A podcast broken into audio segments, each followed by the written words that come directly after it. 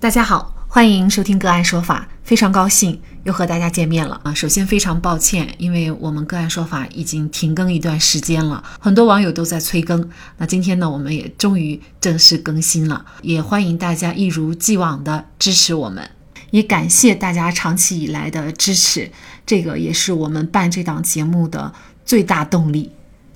个案说法让法律有态度、有深度、更有温度。今天呢，我们跟大家来聊一下，网红骑车上高速被拦截摔倒，谁该承担责任？据潇湘晨报报道，近日百万粉丝的网红博主苏乞儿，因在高速口摔车的视频引起了网络热议。其自称车辆损坏造成了几万块钱的损失。根据苏乞儿自己发布的视频显示，事发地为广东东莞石大路收费站。事发时，苏乞儿正欲骑摩托车上高速，但被工作人员拿出的桶别倒，双方在收费站口发生了争吵。工作人员表示：“你没看到拦在这里吗？你干嘛还要走呢？广东不允许摩托车上高速的。”而苏乞儿则称，摩托车可以正常拿卡上高速。苏乞儿的行为在网上引发热议，有网友质疑收费站工作人员处理方式过于简单，突然走出来的谁反应过来？还有网友对苏乞儿的行为表示质疑，不管怎样都应该先减速，不应该加速闯卡。而还有的网友认为，该网红在广东的时间比较多，作为机车爱好者，必然也知道广东禁止摩托车上高速的规定。二月十四号晚上，苏乞儿在网上发布视频称，他已经报警交给派出所处理，并且针对网友的讨论套出了法规，表示法律并没有明确禁止摩托车不能上高速。关于后续进展，他还会进一步发视频。随后，潇湘晨报记者从东莞市公安局大岭山分局了解到，上高速的路口一般都能看到警示牌，说摩托车不能上高速。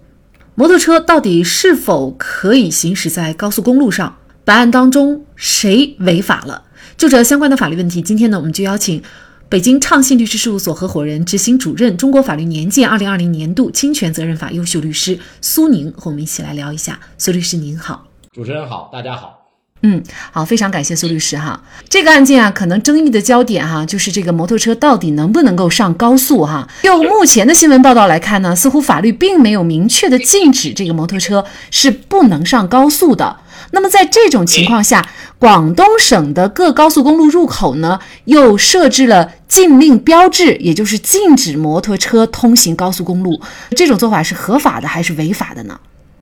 我认为是违法的。啊，是不合适的，因为如果说在法律当中没有明确禁止的，那么就应当是允许的。不管是道路交通安全法也好，还是其他的上位法也好，对于摩托车是否能够在高速公路上进行行驶是没有相关的规定的。但是呢，在这些上位法当中呢，也。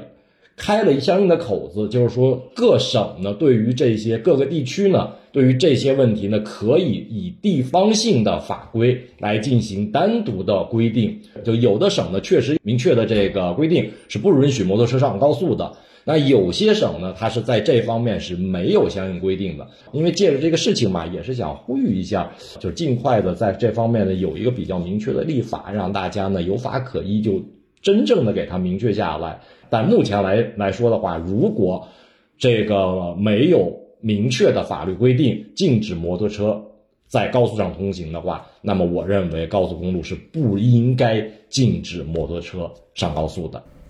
那根据这个广东省人民政府官网公布的，就是咨询关于广东省高速公路设置禁止摩托车通行标志的法律依据答复当中啊，它就援引了就是《道路交通安全法》的三十九条的规定哈。这个规定是说，公安机关交通管理部门根据道路和交通流量的具体情况，可以对机动车、非机动车、行人采取疏导、限制通行、禁止通行等措施。那么您怎么看这个规定呢？啊，这是另外一个维度的问题了。就是这个呢，是如果说这个交管部门他认为确有必要的话呢，他可以临时的或者短暂的对于这车辆的通行啊，或者说是这交通状况，它可以进行适当的导流疏导啊，这是一种应急情况解决问题。所以它跟这个摩托车不能上高速公路呢，它不是一个维度的问题，这是第一。第二呢。我们可以看到，这个法律规定呢，行使权利的主体是非常明确的啊，一定是交通管理部门，一定是警察啊，这个是非常清晰的。它不是高速公路的管理部门啊，这两个机构不是一个，不是一个机构。即便是进行导流，它的这个权利也不在高速公路管理局，所以这样的一个机构的话，无论如何，它是没有执法权利的。也就是说，其实本案当中执法的这个人员，他应该不是属于公安机关的交通管理部门，而是高速公路的管理部门的人员，是吗？我看他发生事故的那个过程当中，就跟他交涉的这个工作人员，最起码来说，首先他的着装不是制式的警服。其次呢，没有相应的警号，也没有制式的肩章啊、警花啊等等等等这些东西，所以我个人的判断，他应该不是交警。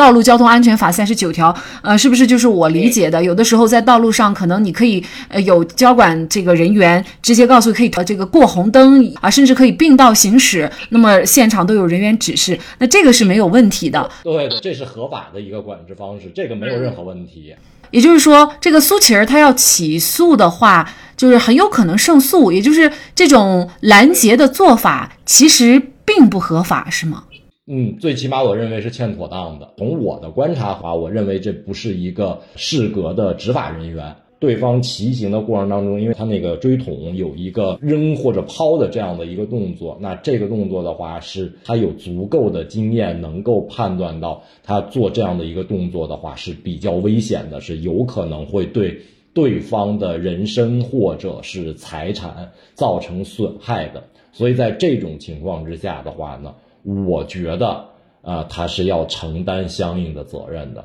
那是不是这个网红的这个所有的这个损失都要他来承担呢？这个倒也未必啊，这个倒也未必，因为是这样，这个网红本身，我认为他也存在一定的过错，因为他在拦截就是抛出这个锥桶的之前，应该是做过类似于要他停下来的这样的一些这个动作，或者说是一些语言。啊，我感觉应该是这个样子，而且他那个摆放锥桶的那个动作也明显是分成两段来来做的，所以我觉得你作为这个骑行者来说，你作为一个机动车驾驶人员来说的话呢，你在驾驶的过程当中，对吧？你是要对这些突发的事件或者突发的这种情况有一个提前的预判的，你是要有一个高度的。注意的这样的一个要求的，就这是法律规定的。作为机动车驾驶人，要对于你的这个路况，你要有高度的注意注意要求。所以他这个高速高速闯卡的这个行为，我认为也是不妥当的。所以这件事情的发生，应该是双方都有过错，两个人的过错合到一起，最终产生了最终的损害结果。他们最终的这个损害结果的话呢，是极有可能两个人都要按照他们的过错程度来各自承担相关责任的。但是有一个问题就是，无论是交警还是高速公路管理人员，他在这个执法的过程当中，先不说他的执法是否违法，作为公民，他应该都有义务去进行一个配合，而不是说你认为你是合法的，你就可以哈无视所有执法人员的这个行为，这个应该是两回事儿哈。对。那苏乞儿他报案了，那公安机关也受案了，那这是否意味着这个案件还会涉嫌到刑事犯罪呢？但受理。不代表这个事情一定是刑事犯罪啊，或者违反到相关的刑事法律，这是两回事儿。就是公安机关呢，他受理了之后呢，只是表示说，OK，你的这个报案我现在接受了，我知道这个事儿了。那具体的话呢，我公安机关会根据我的调查的这个刑事侦查的这个权利，我来进行进一步的侦查或者调查。查完了以后，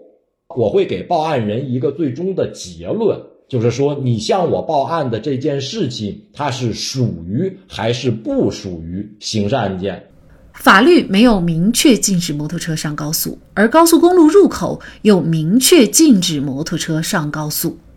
在这种情况下，闯卡的行为显然并不合适，也非常的危险。又何况是有着百万粉丝的网红。网红的行为具有非常强的价值观导向作用，弘扬传递积极正面的能量，才不至于翻车。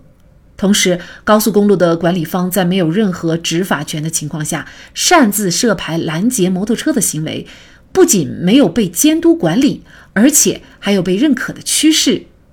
看来，执法部门也该给个说法。好，在这里再一次感谢北京畅信律师事务所合伙人、执行主任、中国法律年鉴二零二零年度侵权责任法优秀律师苏宁。